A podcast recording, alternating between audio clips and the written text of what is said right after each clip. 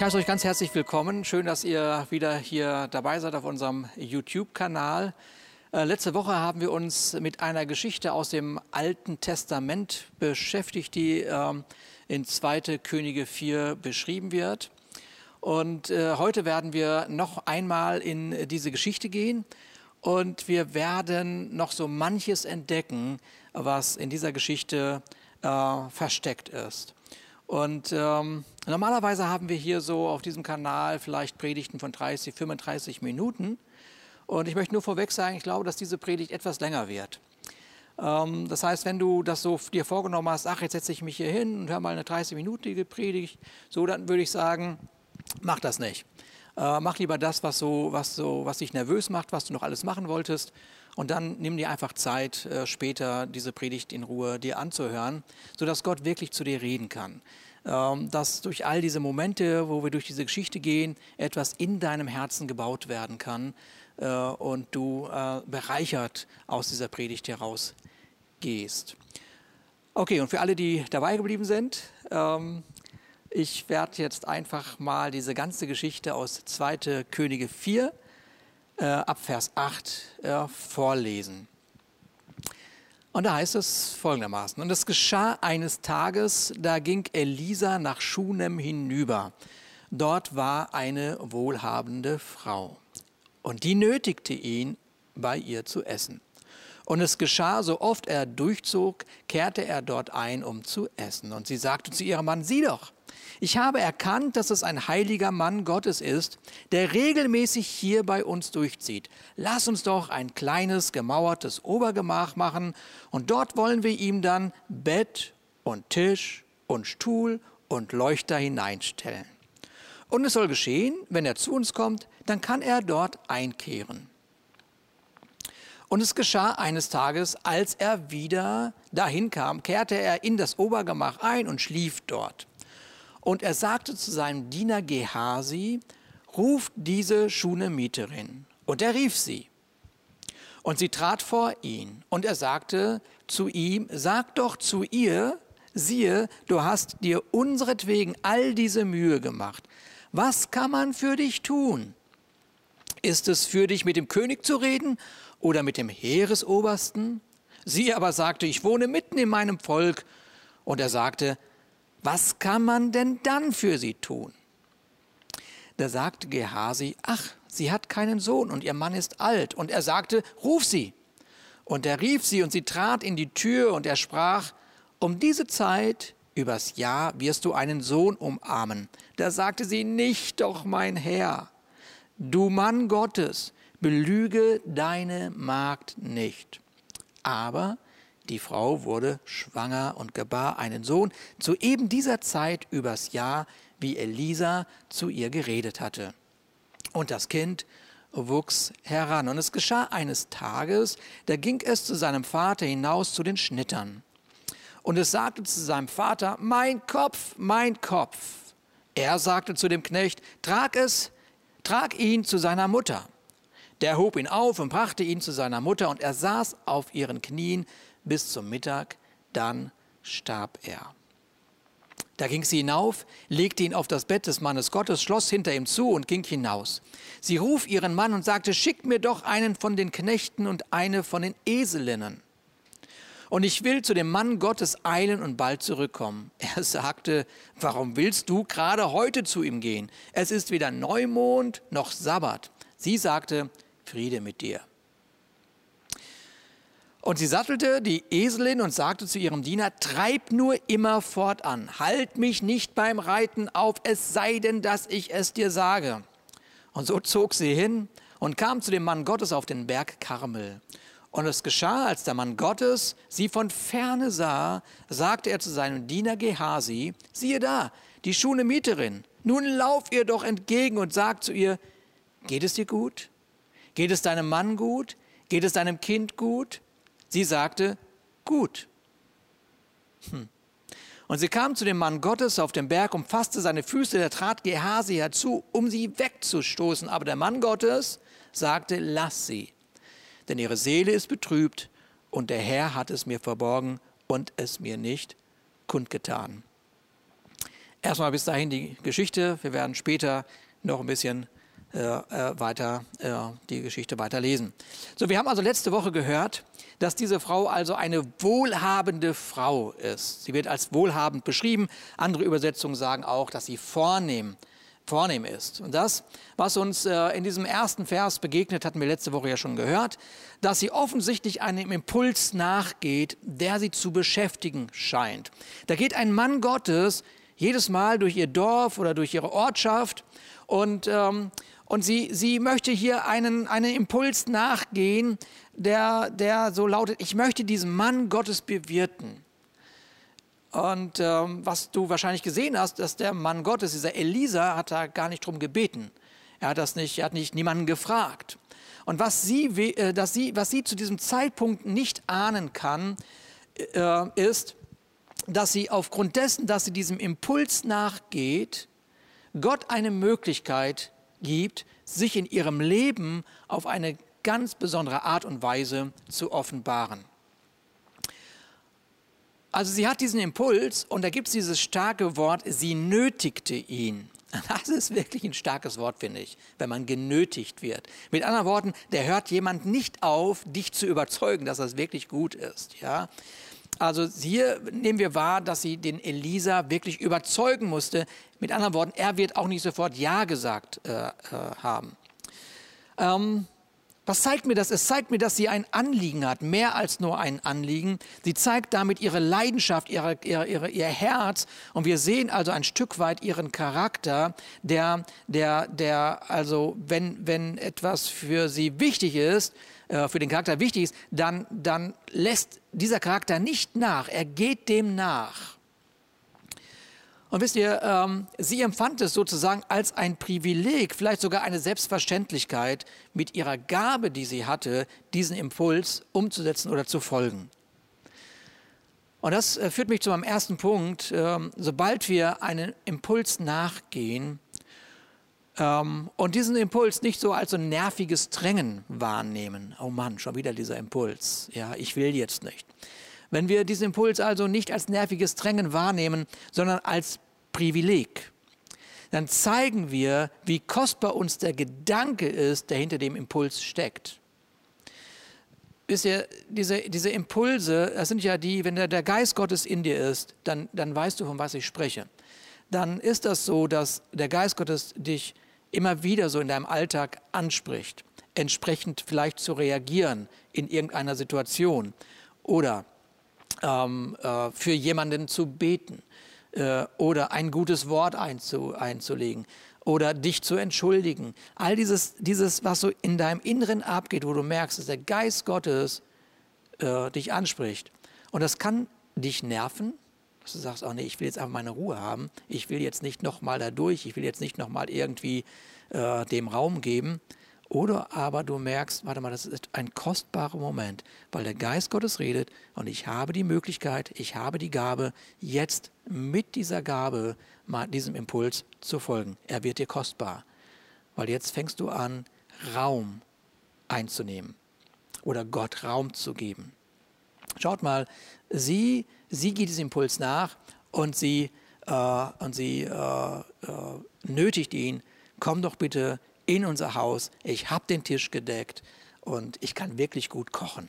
Ja, und das hat er dann festgestellt, denn er äh, war dann öfters bei ihr zu Hause.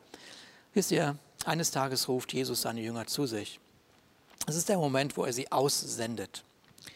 Und äh, diese Geschichte, das steht in Matthäus 10, da kann man jetzt me mehrere Gedanken äh, sehen und, und Möglichkeiten und was auch immer.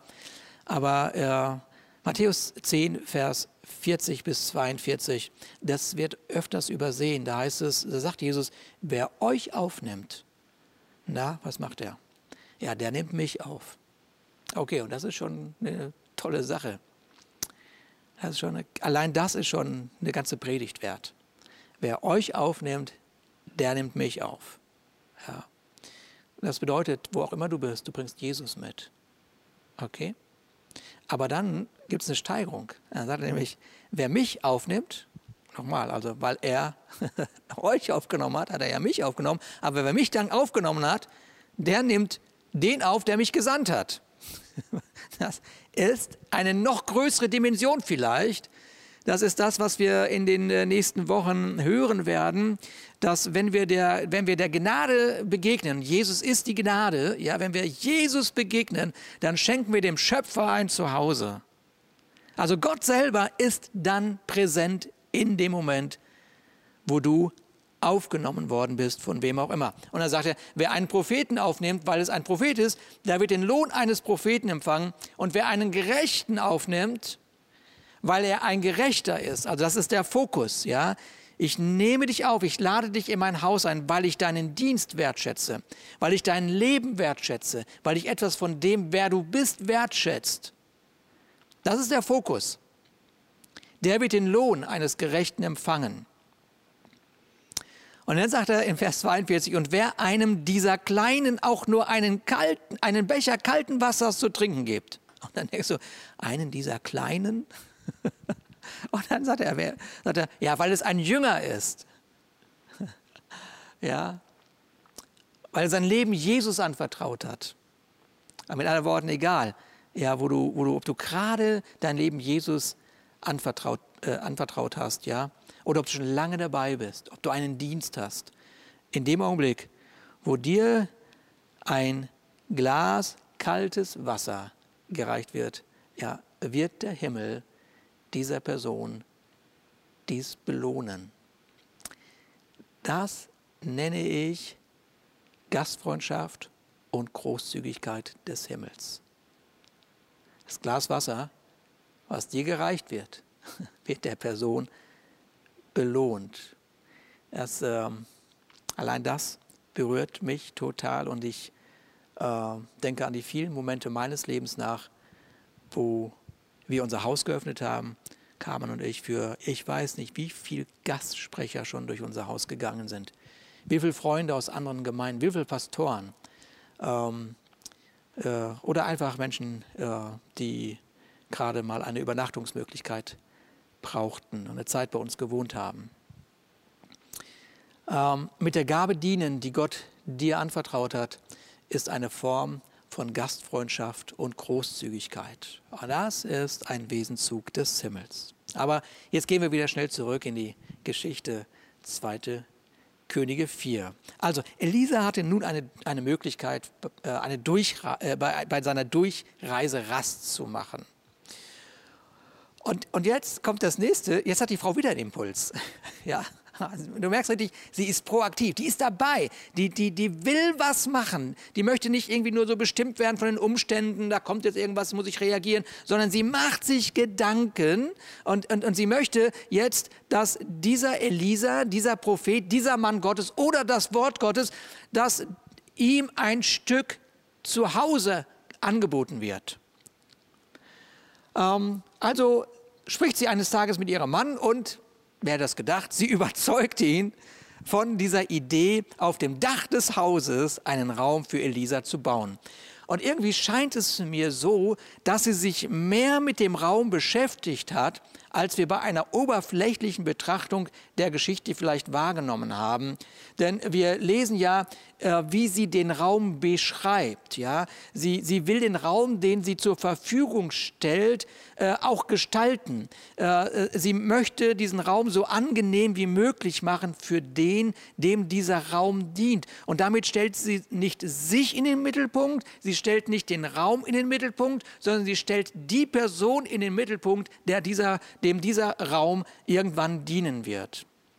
Ähm, äh, aber wie war das noch? Ja, sie ahnt nicht, sie ahnt die ganze Zeit nicht, dass Gott ihr in einer ganz bestimmten Art und Weise noch begegnen wird. Und dann kommt mir dieser Gedanke, sag mal, kann das vielleicht sein, dass sich diese Frau schon einmal mit dem Einrichten eines Raumes beschäftigt hat, es ist aber noch nie dazu gekommen war? Äh, ist es nicht so, dass wir in dieser Geschichte gelesen haben, dass ihr Mann alt war und sie keine Kinder hatte? Liegt es nicht auf der Hand, dass sie Gott über Jahre in den Ohren gelegen hat, dass er sie bitte, dass er sie bitte, bitte, bitte, bitte mit einem Kind segnen möge? Liegt das nicht auf der Hand, dass sie sich ausgemalt hat, wenn ich erstmal dieses Kind in meinen Armen halte, wenn ich das erstmal habe, wie alle meine Nachbarinnen, ja, wenn ich erstmal ein Kind habe, dann, dann werde ich auf jeden Fall einen Raum gestalten können. Ich werde die Farbe aussuchen, ich werde das Bett aussuchen, ich werde die Lampe aussuchen, ich werde den Tisch aussuchen. Und sie ist so, sie ist so logischerweise, wie jeder, der das erlebt hat, jede Mutter, jeder Vater, der das erlebt hat, weiß, um was ich spreche. Man ist in einer Vorfreude, obwohl das Kind noch gar nicht da ist, aber man möchte gerne etwas einrichten für das, was man gebären wird. Und vielleicht hat sie, wie wir das alle schon gemacht haben, wenn etwas so wichtig war in unserem Leben, dass wir alle Register gezogen haben, alle frommen Register gezogen haben, nur um Gott zu überzeugen, diese Bitte doch zu erhören. Und dann irgendwann, irgendwann, irgendwann kommt der Moment, wo man immer weniger darum bittet, immer mehr versucht, das zu erklären, warum es jetzt nicht funktioniert und dann enttäuscht aufhört. Und wann hört man auf? Wann hört man auf? Wann hört man auf zu beten? Wann hört man auf, für etwas zu beten, was einem so wichtig war? Naja, vielleicht nach zwei Jahren, äh, vielleicht nach drei Jahren, vielleicht nach fünf Jahren. Wann hört man auf zu beten? Man hört auf zu beten, wenn man dafür, für diese Sache keine Hoffnung mehr hat oder wenn man mit seinem Latein, also seinen Möglichkeiten, die man Gott die ganze Zeit vorgeschlagen hat, wenn man am Ende ist. Jetzt, jetzt habe ich dir so viele Vorschläge gemacht, seit zwei, drei Jahren habe ich dir gesagt, wie es geht, Gott und irgendwie scheinst du da nicht zu hören. Mir fällt auch nicht mehr ein, wie ich noch mich anders verhalten soll, um dich aufmerksam zu machen auf, auf mich. Und dann äh, arrangiert man sich einfach mit dieser Enttäuschung. Jetzt ist ihr Mann alt und damit ist der Traum, ein Kind in den Armen halten zu dürfen und für dieses Kind einen Raum einrichten zu können, vorbei, aus. Und hier Jetzt in diesem Moment, wo sie diesen Raum baut, bauen lässt, einrichtet mit all ihrem Herzen, mit ihrer Leidenschaft, ist sie an einem Punkt, ist sie vielleicht an einem Punkt, wo sie Gott nicht mehr um ein Kind bittet, aber den Traum, den sie hat, Gott zur Verfügung zu stellen. Wisst ihr, diese unerhörten Gebete, ähm, hast du vielleicht welche. Also ich habe unerhörte Gebete. Und äh, unerhörte Gebete führen Menschen oft äh, in eine Art Bitterkeit. Also es ist nicht wirklich, dass da jetzt jemand völlig verbittert äh, irgendwie nichts mehr zu tun haben will mit Gott, das gibt es auch. Aber oft ist das so, ähm, dass man nicht wirklich bitter ist, aber die, die Gebete sind nicht mehr so mit Hoffnung gefüllt. Es fehlt irgendwie an Kraft. Mm, es zeigt, dass man der Autorität, die eigentlich hinter jedem unserer Gebete stecken, tatsächlich stecken können, dass man, dass man da gar nicht mehr wirklich diese Kraft mit Hoffnung gefüllt hat. Äh, man schenkt dieser Autorität keinen Glauben mehr, keinen Fokus mehr. Es ist so diese, ich habe das schon mal irgendwann gepredigt, von Hoffnung geht zu hoffentlich. Ja.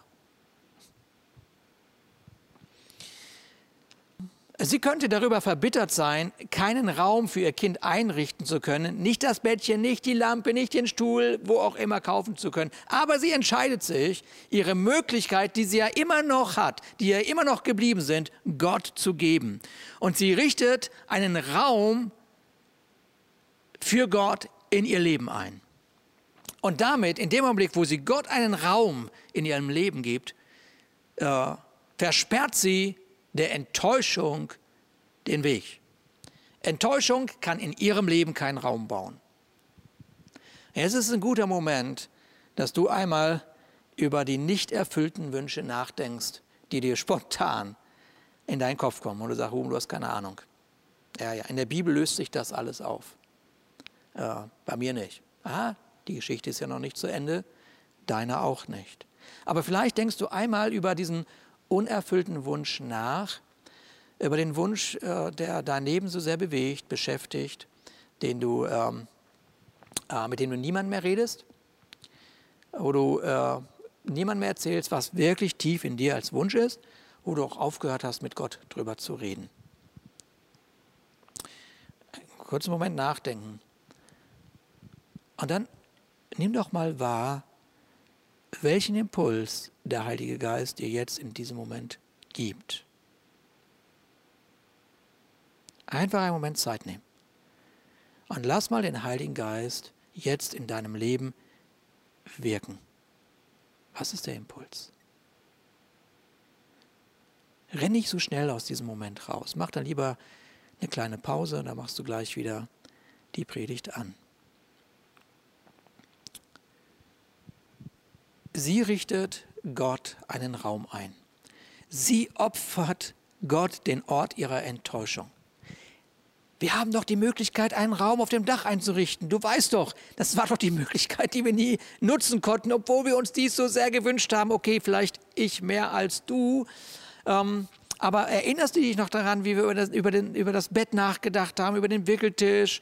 Ja, lass uns doch den Raum verwirklichen und dem Feind damit die Möglichkeit nehmen, uns in die Verbitterung zu führen. Lass uns den Raum jetzt einfach mal bauen, um diesen Raum Gott zur Verfügung zu stellen. Könnt ihr euch noch an die letzte Predigt erinnern? Paulus und Silas, sie verwandelten ihr Gefängnis in eine Kathedrale, zu einem Ort des Lobpreises. Sie ließen sich nicht von dem Block an ihren Füßen, von dem das im Innersten des Gefängnisses waren, beeinflussen. Sie sagen, nee, was können wir jetzt machen? Ach, Jetzt fangen wir einfach mal mit Lobpreis an. Und zwar machen wir das so laut, dass die Welt davon berührt wird.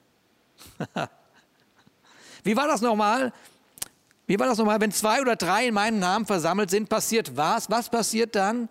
Und hier geht es äh, ja nicht nur um einen geografischen Ort. Ja, es ist dieser Moment, wo wir zusammen sind. Aber es geht auch darum, dass wir jetzt in diesem Moment, wo wir nicht als Gemeinde hier so schön zusammen sind, ja, äh, dass wir, wo auch immer wir jetzt gerade sind, wo auch immer wir diese Predigt hören, wo auch immer wir uns einschalten in das, was dieses Haus gerade tut, dass wir in dem Moment Gott einen Raum geben, damit er sich verherrlichen kann. Wie schön ist das, dass jetzt der Sonntagmorgen Gottesdienst äh, in deinem Haus stattfindet. Mit anderen Worten, die Herrlichkeit Gottes kann sich zu Hause bei dir ähm, ausbreiten. Du hast die Möglichkeit, mit deiner Familie gemeinsam ganz bewusst Gottesdienst zu feiern. Du hast die Möglichkeit, ganz bewusst zu stoppen, darüber zu reden mit deinem Mann, mit deiner Frau, mit deiner Freundin, mit deinem Freund, mit deinen Kindern, wem auch immer. Du hast die Möglichkeit, einen Nachbarn einzuladen, sagen, komm, wir gucken mal heute eine Predigt hier an, äh, wird was ganz anderes sein und dann haben wir ein tolles Gespräch. Du kannst jemand einladen und die Herrlichkeit Gottes kann sich ausbreiten. Wow! Wir können enttäuscht darüber sein, dass wir uns hier nicht treffen können. Wir können enttäuscht darüber sein, dass das, was wir uns vorgestellt haben, gerade ein bisschen gestoppt ist. Oder aber wir geben diese Enttäuschung Gott und sagen, ey, pass auf Gott, wir schaffen dir einen Raum, denn dein Werk ist nicht zu stoppen. Lass uns den Raum für den Propheten bereiten. Lass uns den Raum für das Wort Gottes bereiten. Ja. Und nun liegt der Prophet in dem Bett, das in dem Raum steht, das sie eigentlich für ihren Sohn äh, hätte bauen lassen wollen. Und das, was du als nächstes wahrnimmst oder wahrnehmen darfst, ist, dass wenn du Gott einen Platz anbietest, dann kommt er nicht nur zu Besuch, dann will er auch gerne bleiben. Dann ist er da. Und das ist immer, es ist immer der Fall, ja, dass Gott äh, eben äh, nicht nur jetzt durch diese Predigt zu dir redet, sondern in dem Augenblick, wo du ihm Raum machst, ja, also mit anderen Worten nicht jetzt, oh, jetzt habe ich eine Predigt gehört, klasse, haben wir abgehakt, die Gemeinde sieht, dass ich da einen Klick gemacht habe da auf, auf YouTube, sondern, sondern ich, ich habe jetzt die Predigt gehört, ich renne nicht gleich in die nächste Beschäftigung. Ich schaffe Gott einen Raum. Ich lasse den Geist Gottes wirken. Er kann zu mir reden. In dem Augenblick wirst du wahrnehmen, dass Gott dir mehr zu erzählen hat, als ich dir heute predigen werde.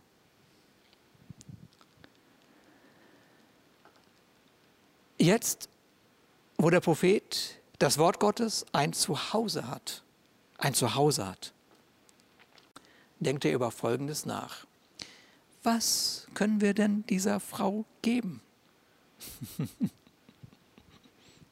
Wenn die Herrlichkeit Gottes in deinem Haus ist, was meinst du wohl, was der Himmel denkt? Was können wir für diese Frau tun? Und dann ruft, ruft der Prophet diese Frau in, in, in sein Zimmer und, und, und sagt ihr, was können wir für dich tun? Und guck mal, ich habe die ja gesehen.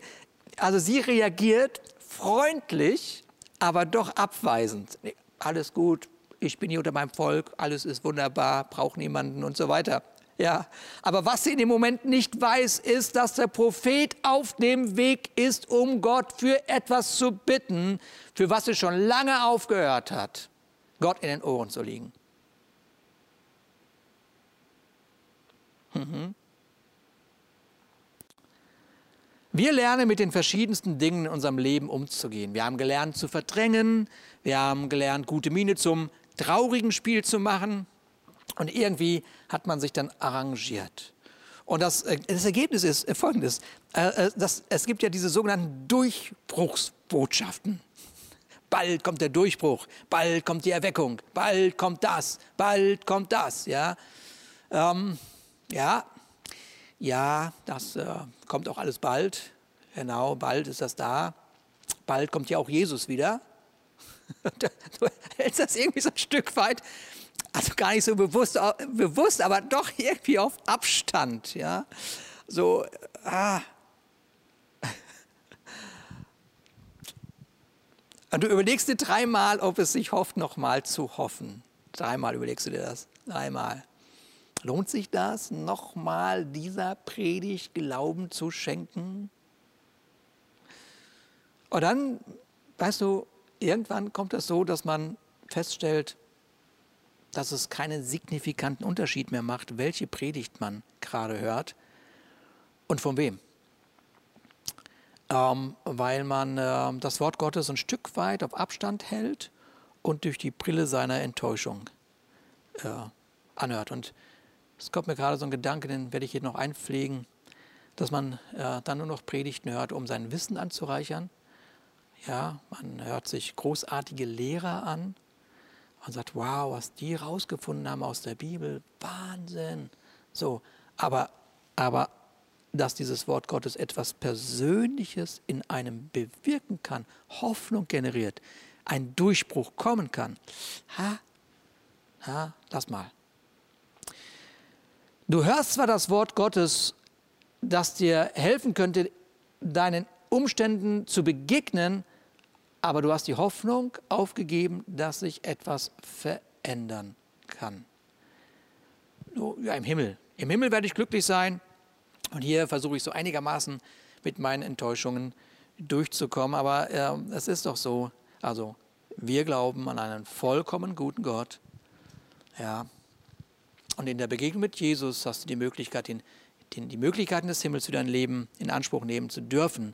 Dieser Gott hat sich nicht vorgenommen, dass das Tal, durch das du gehst, mit, äh, über das du mit niemandem mehr redest, auch nicht mehr mit Gott, dass dieses Tal nicht deine permanente Adresse bleibt oder sein wird.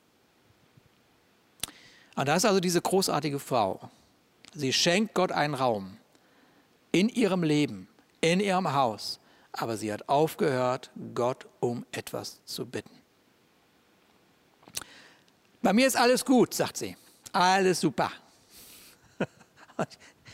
Ich kenne kenn einige, die genau das sagen. Wie geht's? Gut, alles klar. Ich weiß, sie ist wirklich großartig. Ich weiß, der Prophet sagt, ich weiß, ich bin jetzt bei ihr im Haus. Und sie sagt mir jetzt gerade, alles ist gut, aber ich weiß, dass jeder einen Wunsch in seinem Herzen trägt, von dem kein anderer etwas weiß. Und da kommt dieser Knecht ins Spiel, Gehasi. Er macht nicht so eine tolle Figur da in der Geschichte, grundsätzlich nicht in dem ganzen Leben von Elisa. Aber hier ist es so, dass er sagt, warte mal, sie hat keinen Sohn und ihr Mann ist alt. Und der Elisa sagt, okay, komm, ruf sie noch mal. Und ich sage dir Folgendes, dieses Ruf sie nochmal ist ein Ruf Gottes in dein Leben. Ich glaube, dass Gott dich gerade zurückruft, weil der Himmel nämlich ein Brainstorming gemacht hat für dich. Sie haben sich zusammengesetzt und überlegt, was können wir tun? Wie können wir dein Leben segnen? Und Gott sagt, ich habe dich bis hierher geführt. Und ich sage dir, komm zurück, denn du sollst einen Arm, de, äh, einen Sohn in deinem Arm tragen. Deine Enttäuschungen weiterzutragen, also ist nicht so eine gute Lebensstrategie. Und dann steht sie wieder vor ihm tatsächlich. Und dann hört sie das Versprechen. Um diese Zeit, in 2. Könige 4, Vers 16, um diese Zeit übers Jahr wirst du einen Sohn umarmen. Was? Es ist eine Sache, wenn man sagt, in einem Jahr bekommst du ein Kind, aber eine ganz andere, wenn man anfängt, ein Bild zu malen. Du wirst ihn umarmen, du wirst ihn in deinen Armen halten. Das berührt die Emotion. Ja, und hier wird ein Bild auf den Wunden ihres Lebens gemalt.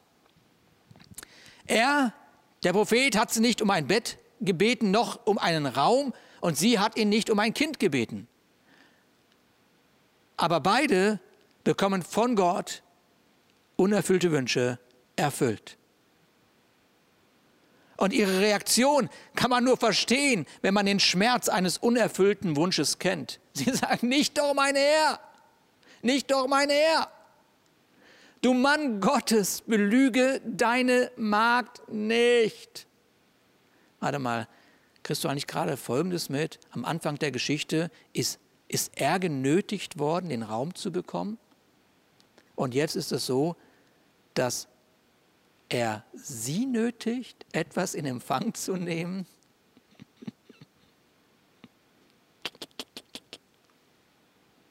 Wie oft hat Gott dir etwas gesagt und deine Reaktion war Abstand. Mach keine Späße mit mir, sagt sie. Ich habe meine Hoffnung verloren. Ich habe meine Hoffnung. Ich will nicht noch einmal durch diesen Schmerz gehen. Ich will nicht. Weißt du nicht, dass Sprüche 13, Vers 12 sagt, hingehaltene Hoffnung macht das Herz krank? Aber tatsächlich, tatsächlich, ein Jahr später hält sie einen Sohn in ihren Armen. Und bevor wir zum Jubeln kommen, wir haben die Geschichte ja schon gelesen, nehmen wir wahr, ähm, dass dem Jungen äh, ja, vielleicht drei Verse gewidmet werden. Vielleicht, er sagt zwei, zwei, zwei Wörter da. Ja. Also diese Verse sind überhaupt gar nicht zum Jubeln. Mit Kopfschmerzen wird er von seinem Vater nach Hause geschickt, um dort auf dem Schoß seiner Mutter zu sterben. Und jetzt sehen wir wieder ihre proaktive Haltung. Sie trägt den Jungen in den besagten Raum, sie legt ihn auf das besagte Bett, schließt die besagte Tür hinter ihm zu, hinter sich zu, sagt niemandem etwas, auch nicht ihrem Mann. Wieso sagt sie eigentlich ihrem Mann nichts? Ja, warte mal, lass uns mal ganz kurz sagen. Hat er denn in irgendeinem Punkt in der Geschichte irgendeine wahrnehmbare geistliche Haltung gezeigt? Gab es irgendetwas, wo du und ich gesagt oh, da, da ist eine Reaktion, da ist er hilfreich? Er begleitet doch noch nicht mal seinen Sohn in seinen Schmerzen nach Hause. Huh. Er ist da, aber er ist auch nicht da. Das ist ein Schmerz. Was erwartet sie also all, nach all den Jahren von ihrem Mann? Nun, in der Geschichte sehen wir, dass ihre Erwartungshaltung dahin geht, dass er ihr zwar einen Esel satteln kann, aber sie nicht zu einem Wunder bringen wird.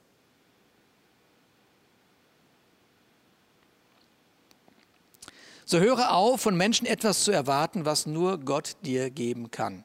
Es führt dich in Depression, wenn du erwartest, dass Menschen dich mit irgendwas füllen können, was nur Gott dir geben kann. Ja, Gott kann Menschen nutzen und nutzt Menschen, um dich zu segnen. Ja, aber es gibt Dinge, die sind nur zwischen dir und Gott. Du kannst mir zwar einen Esel geben, aber ich muss zurück zu dem gehen, der mir die Verheißung gegeben hat. Merk dir diesen Satz. Du kannst mir zwar einen Esel geben, ja, aber ich muss zurück zu dem gehen, der mir die Verheißung gegeben hat. Ich weiß, wer die Verheißung gegeben hat. Und wieder sehen wir ihren proaktiven Charakter. Ja, sie wartet nicht, bis jetzt irgendwas passiert irgendwie in diesem Raum. Sie wartet nicht, dass irgendjemand kommt, ihre Probleme löst, sondern sie nutzt die Ressourcen, die sie hat, um Gott zu begegnen. Sie wusste das nicht, als sie den Raum eingerichtet hatte. Sie wusste nicht, was passiert, als sie sagte, komm, Prophet Elisa, du bleibst bitte hier, komm hier, mein Tisch ist gedeckt. Sie wusste nicht, was das in ihrem Leben noch, noch äh, nach sich ziehen würde. Wusste ich das, als wir diese Gemeinde gegründet haben? Wusste ich, was das bedeutet, eine Gemeinde zu gründen und 20 Jahre zu bauen bis zu dem heutigen Tag? Wusste ich am Anfang all diese kleinen Themen, die sich plötzlich so zeigen, weil Menschen zusammenkommen, in verschiedenen Prozessen ihres Charakters sind, ihrer Begegnung mit Jesus? Wusste ich das? Nee, aber Gott wusste es. Gott wusste es. Und deswegen können diese großartigen Apostel des Neuen Testaments sagen, ich bin darin guter Zuversicht, Philippa 1, Vers 6, dass der in euch angefangen hat, das gute Werk, der wird es auch vollenden, bis an den Tag Christi Jesu. Wow. Das ist ein wichtiges Wort. 2. Könige 4, 24. Und sie sattelte die Eselin und sprach zu ihrem Knecht, treib an, halt mich nicht beim Reiten, bis ich es dir sage. Halt mich nicht auf beim Reiten, bis ich es dir sage. Aha. Das ist, äh, da merkst du eine gewisse Aggressivität. Ne? Was will sie denn? Ich muss in die Gegenwart Gottes. Ich muss in das Haus Gottes. Ich muss in die Gemeinschaft Gottes. Halt mich nicht unnötig auf. Lass mich in Zeiten wie diese mit diesen Nebenschauplätzen in Ruhe. Sie führen mich nicht in die Verheißung. Meine Hilfe kommt von dem Herrn, der Himmel und Erde gemacht hat. Psalm 121. In ihrer proaktiven Haltung ist sie demütig genug zu wissen, wo wirkliche, echte Hilfe zu finden ist. Das ist es, was einen Menschen groß macht. Das ist es, was einen Menschen groß macht. 2. Könige 4, 25 bis 26. Als aber der Mann Gottes sie kommen sah, sprach er zu seinem Diener Gehasi, siehe, die Schunemieterin ist da, so lauf ihr nun entgegen und frag sie, ob es ihrem Mann und ihrem Sohn gut gehe. Sie sprach, gut. er sah sie, der Prophet sah sie aus der Ferne kommen. An wen erinnert mich das? Das erinnert mich doch spontan an den verlorenen Sohn. Der Vater hält täglich Ausschau, um seinen Sohn mit der Gnade zu begegnen, die nur der Himmel seinen Kindern schenken kann. Der Prophet schickt seinen Diener los, um sie zu fragen, wie es ihr geht. Eine Frage, die kann man nicht immer stellen, vor allen Dingen dann nicht, wenn es ja offensichtlich ist. Aber du weißt ja nicht immer, was in einem Menschen ist. Und du fragst vielleicht von, von wirklich von Herzen, wie geht es dir? Und du bekommst eine oberflächliche Antwort. Hier ist es aber so, dass Gott die Frage stellt. Er will wissen, wie es ihr geht. Wie geht es dir wirklich? Wie geht es deinem Mann? Wie geht es deinem Kind? Das ist eine ernste Frage, die Gott heute stellt. Wie geht es dir wirklich? Und diese großartige Frau, sie antwortet so, wie die meisten Menschen antworten. Wenn man nicht so in sein Innerstes schauen lassen möchte, wenn man sich ständig in einem Vergleich befindet und sagt, wenn ich jetzt sage, wie es mir geht, dann bin ich hier das Opfer. Dann kriege ich hier irgendwie merkwürdige Mitleidsbekundungen ohne wirkliche Hilfe. Äh, und dann stehe ich doof da. Allen anderen scheint es ja nicht so zu gehen. Der geht es ja wirklich allen nur gut, siehst du ja. Also antwortet sie wie die meisten Menschen. Alles ist gut. Sie lügt.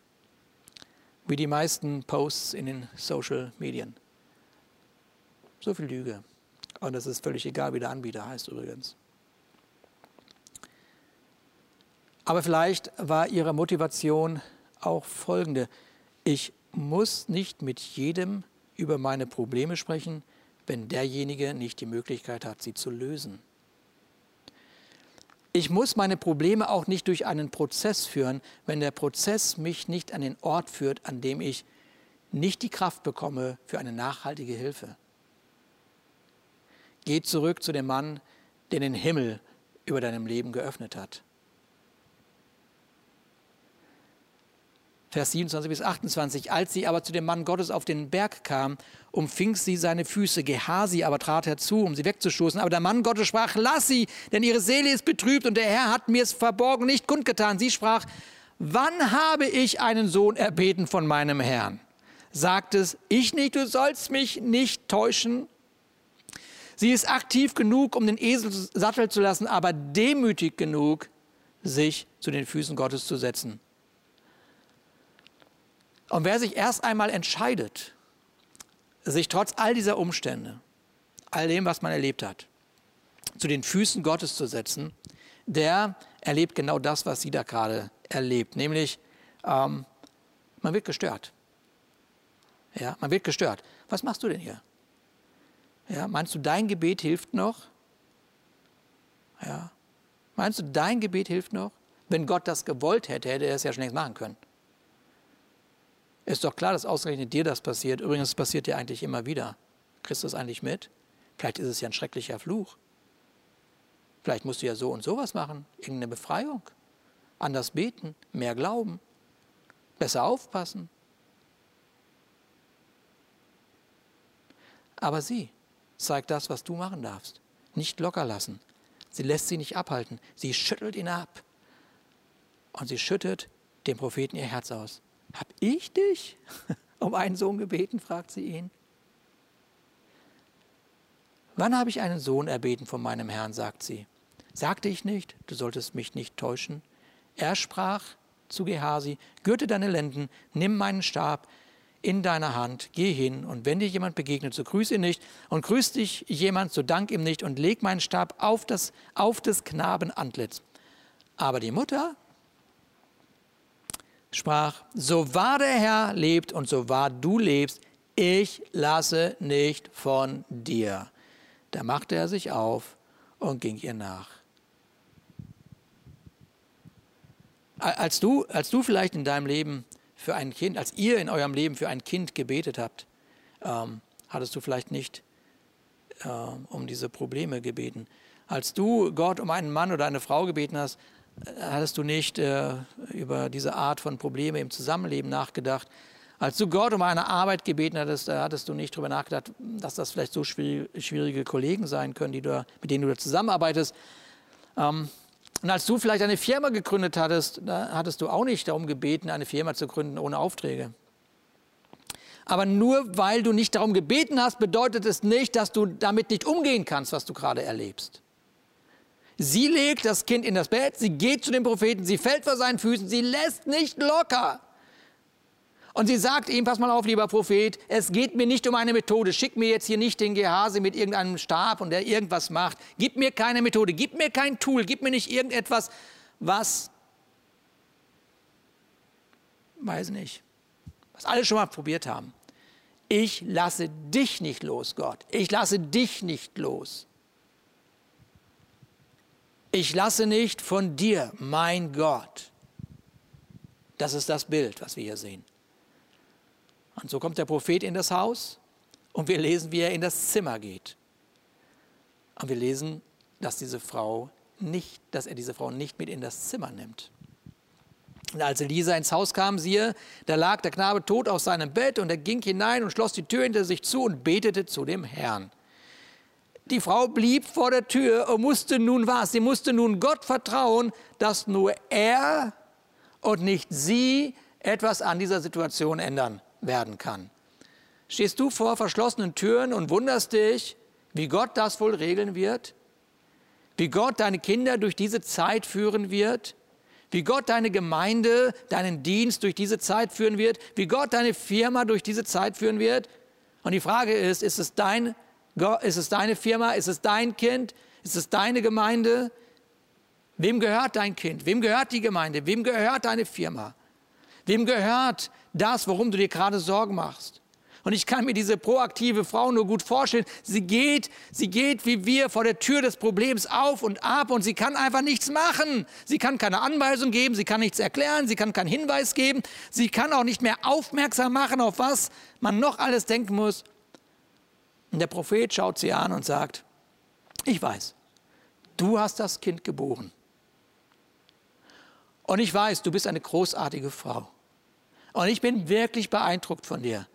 Aber das hier ist eine Sache zwischen mir und deinem Problem und nicht zwischen dir und mir. Und er schickt sie raus. Und sie weiß nicht, was hinter den verschlossenen Türen gemacht wird. Und genauso wenig weißt du, was Gott hinter den verschlossenen Türen macht.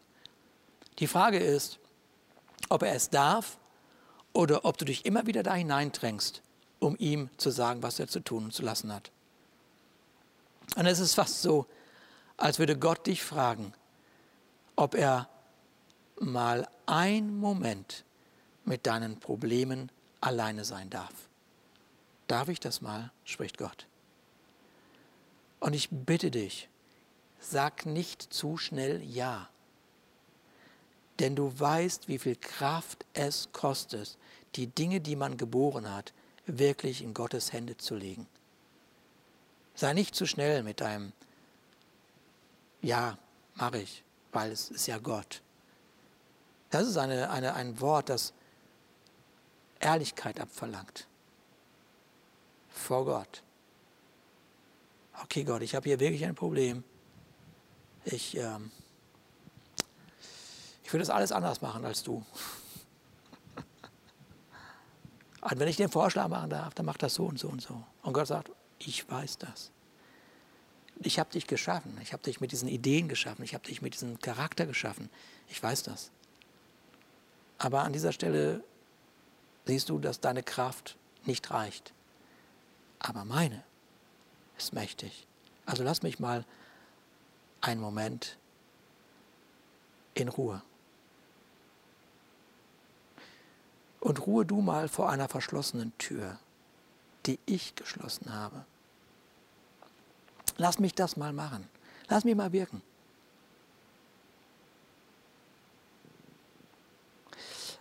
Wie oft ich das Werk Gottes schon unterbrochen habe, ich weiß nicht. Etliche Male. Weil es mir zu lange gedauert hat. Gott sei Dank gibt es in der Bibel eine Menge prominenter Beispiele. Also alles gut. Auf der anderen Seite der Tür macht das Wort Gottes das, was diese Frau niemals aus ihrer Kraft hätte tun können. Das Wort Gottes legt sich auf die Situation. Und wir lesen, dass der Junge siebenmal niest. Natürlich rein zufällig. Ist ja klar. Wie ja alles in der Geschichte zufällig ist. Geschichte halt. Ja, nein. Jeder Moment, ihr habt es gerade gesehen, jeder Moment hat eine Bedeutung. Das Wort Gottes offenbart seine ganze Autorität. Nichts ist ihm unmöglich.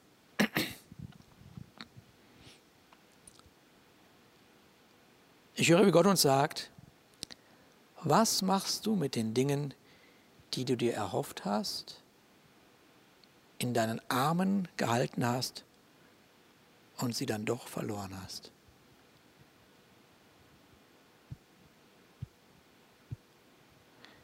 Bring sie zurück zu mir.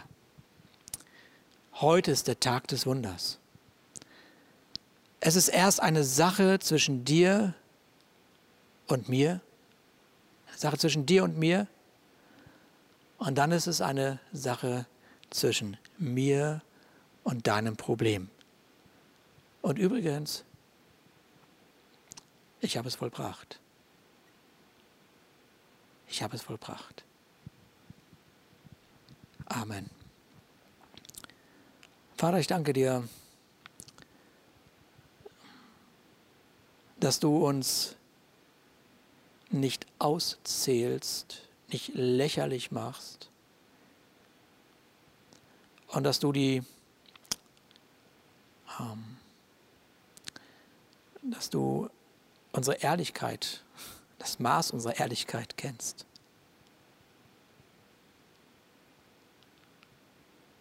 Du äh, siehst auch all das, was wir nicht mehr vor deinen Thron bringen, weil wir keine Hoffnung mehr dafür haben, weil wir nicht dafür glauben, weil wir was auch immer. Und ich danke dir, Vater, dass wir durch dieses Wort hm, alle Oberflächlichkeit unserer Beziehung zu dir ablegen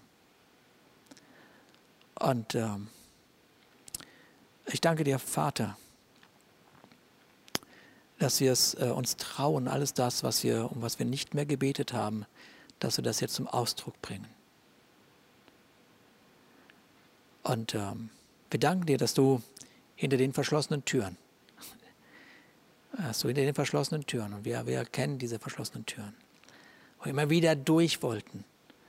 Und wir sagen dir jetzt, Papa, mache hinter den verschlossenen Türen das, was du willst und was du für nötig hältst, damit das zum Leben erweckt wird, was du uns schon immer schenken wolltest. Und heute Morgen, Vater, proklamiere ich deinen Sieg über jeden, der hier diese Predigt hört und gehört hat. Ich danke dir von starken Zeugnissen von starken Zeugnissen, von neuem Leben in uns, von neuer Hoffnung.